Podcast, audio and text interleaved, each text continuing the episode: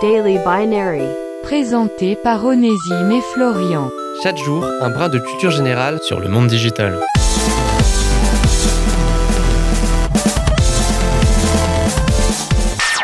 Aujourd'hui, dans Daily Binary, on avait très envie de vous parler des emojis ou émoticônes. Mais si, vous savez, là, les, les petits visages que vous envoyez dans vos messages pour indiquer votre état émotionnel. Enfin, théoriquement, hein, on sait tous que vous tirez la tronche quand vous envoyez des messages, hein, ne faites pas les innocents. Déjà, si vous ne le saviez pas, le terme emoticon est l'abréviation de emotion icon, donc en bon français, icône d'émotion.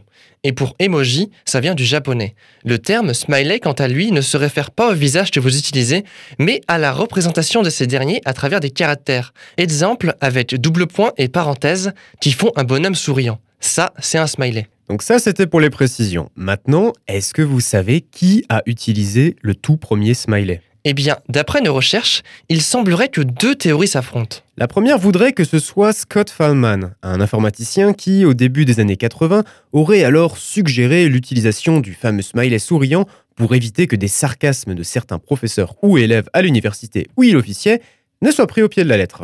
Et la deuxième voudrait que ce soit un certain Robert Herrick qui, en 1648, l'aurait alors utilisé dans l'un de ses poèmes. Sauf que ça fait débat.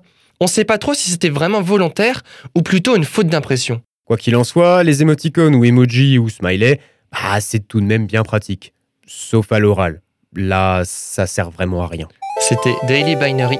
Rendez-vous demain pour une nouvelle dose de culture générale Sur le monde digital.